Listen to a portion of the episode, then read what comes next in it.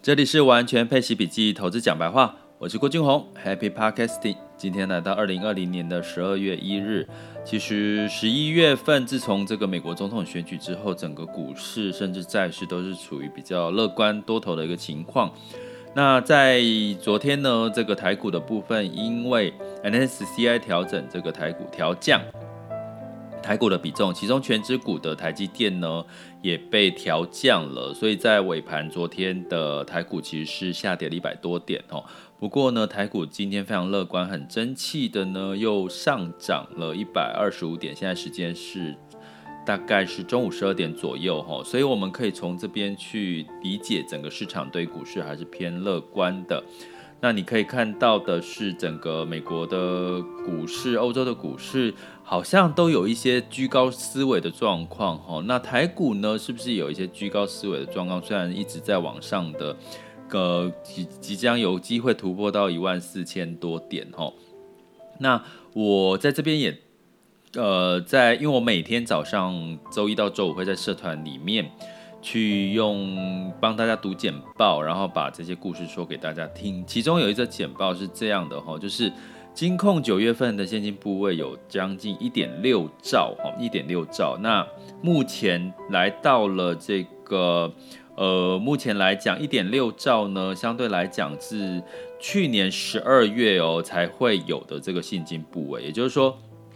这个金控可能会在以二零一九年来讲，是十二月才会有到一点六兆的持有现金，可是现在九月就就获利了结股债了，然后把九月份就把钱放到现金部位。其实我觉得大家可以去思考这个心态，大家对他们对市场也还是这些机构还是会有担心的哈。但是它有现金部位呢，大家去试想，这些金控的钱都是借来的，所以他们每放在银行现金。一天，他就要增加一天的利息成本，所以他势必要把钱拿去做投资。那他为什么在这段时间反而还没有出手？我觉得大家可以解读成市场上面对于这个，呃，市场是不是涨多了？股市是不是有下一波修正的可能性呢？我觉得从机构的这个脑袋里面，可能可能有浮现这样的一个想法。所以呢，对我们一般的个个人或者是散户呢，其实。在这段时间，十二月，如果你觉得你有一些不错的获利，适度的做一些获利了结，留一点现金等待下一次的修正的机会，我觉得反而可以让你有机会在呃赚到一个不错的收益的机会了哈。那所以呢，其实十二月是很好做资产配置调整再平衡的一个一个策略哈。那所以呢，在我的书里面哈，《投资赢家的领息创富术》里面特别提到跌了就买的这个讯息哈。也就是说，如果市场在你有现金部位的时候，或者是你的股债比例有不同的变化的时候，我举个例，比如说股票部位哈，因为最近涨得比较多，那债券的部位是不是比例就变少了？所以这个时候，你可以实施一个再平衡的策略，就是把股票的部位一部分卖掉去买债券。那这个部分呢，也就是相对来讲有一个呃逢低买进的一个做法，也就是跌了再买的策略，类似这样子的一个观念哈。那在这个母普遍市场上面的一个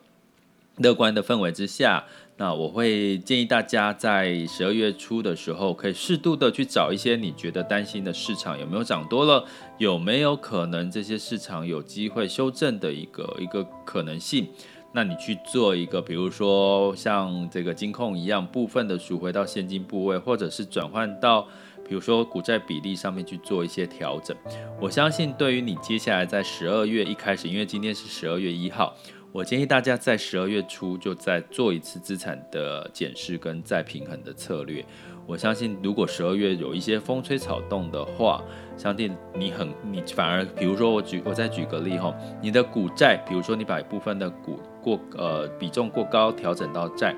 诶，等到股市如果在十二月有一些修正的话，为什么我说十二月有可能修正？我们后面陆续会再观察，因为。整个十二月资金开始慢慢要休息嘛，因为接下来进入到呃十二月中旬到下旬，就是资金外资开始在过年准备要过年，资金开始会减少哈。那大家知道第四季其实资金是一个很重要的股市支撑的一个一个很重要的筹码面哈。那所以呢，如果你等到如果十二月中旬哈之前，如果有一些股市修正机会，反而你在债市的比重就可以部分再调整回股市。所以你是不是有点像是跟这个机构或者是金控他们的部分现金部位去在跌的时候再投入到股债的一个比例是一样的概念呢？所以呢，在这个节骨眼，大家可以试着去思考一下，检视一下你们的资产。股债的比例，那债券要不要去做一些呃，比如说加码哈，或者是减持呢？我反而建议接下来在明年第一季，可能在债券因为油价、因为整个疫苗出现的关系，企业的违约率或者企业的体值财报可能会越来越好的情况，那相对来讲，这些债市哈，不管是新兴市场高收益，或者是投资等级债、多重资产配置的这些配息的资产。我相信应该在十二月，甚至在第一季，还是有机会可以给你带来不错的一些收益哦。接下来进入到二零二零年十二月一日的全球市场盘势轻松聊，就如我们在前面提醒大家。居安思危，居高思危哈。其实昨天在周一的时候，美股下跌了，这个道琼下跌零点九一，然后 S M P 五百下跌零点四六，纳斯达克下跌零点零六。但是呢，一整周来讲，其实都是普遍是涨多于跌哈。那欧股的部分呢，因为开始这个英国又接近脱欧的这个退贸易协定的这个这个细节哈，所以但是因为市场对欧对整体的全球是乐观的情况，对疫苗的希望也是乐观的哈，